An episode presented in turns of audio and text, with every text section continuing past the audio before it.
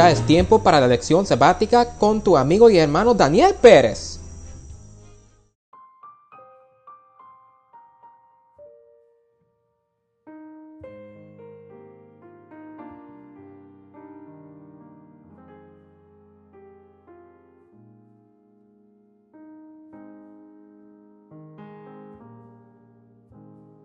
Lunes 27 de diciembre de 2021.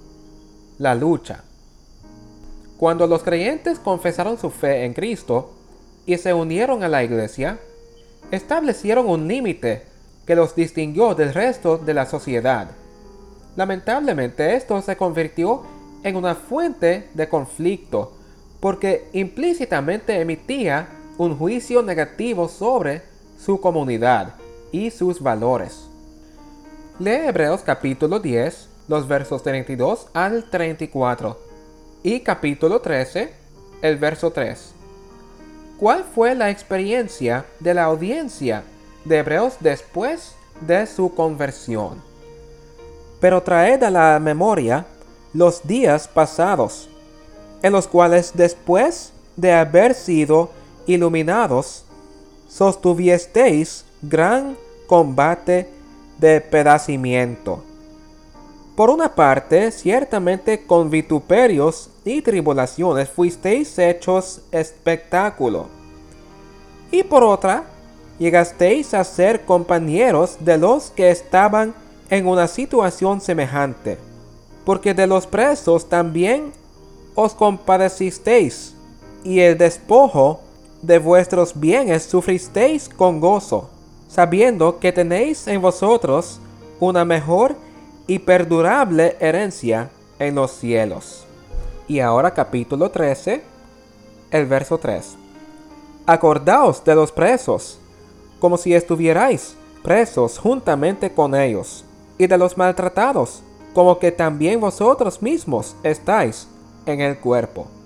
Es muy probable que los lectores de Hebreos sufrieran verbal y físicamente a manos de turbas incitadas por los oponentes.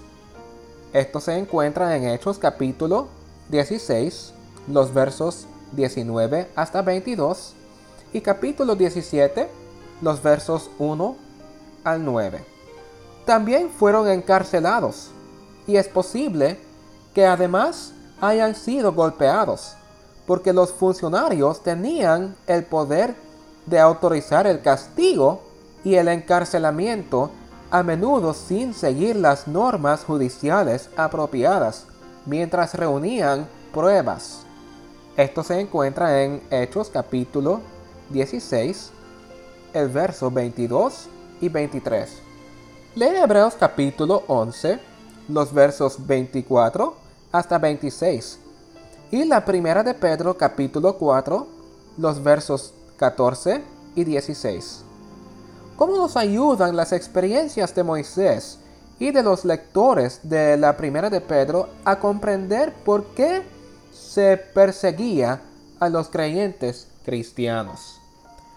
Por la fe Moisés, hecho ya grande, rehusó llamarse hijo de la hija de Faraón, escogiendo antes ser maltratado con el pueblo de Dios que gozar de los deleites temporales del pecado, teniendo por mayores riquezas el vituperio de Cristo que los tesoros de los egipcios, porque tenía puesta la mirada en el galardón.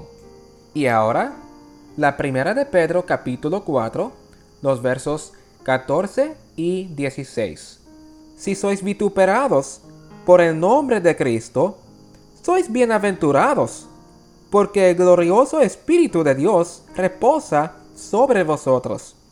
Ciertamente, de parte de ellos, Él es blasfemado, pero por vosotros es glorificado.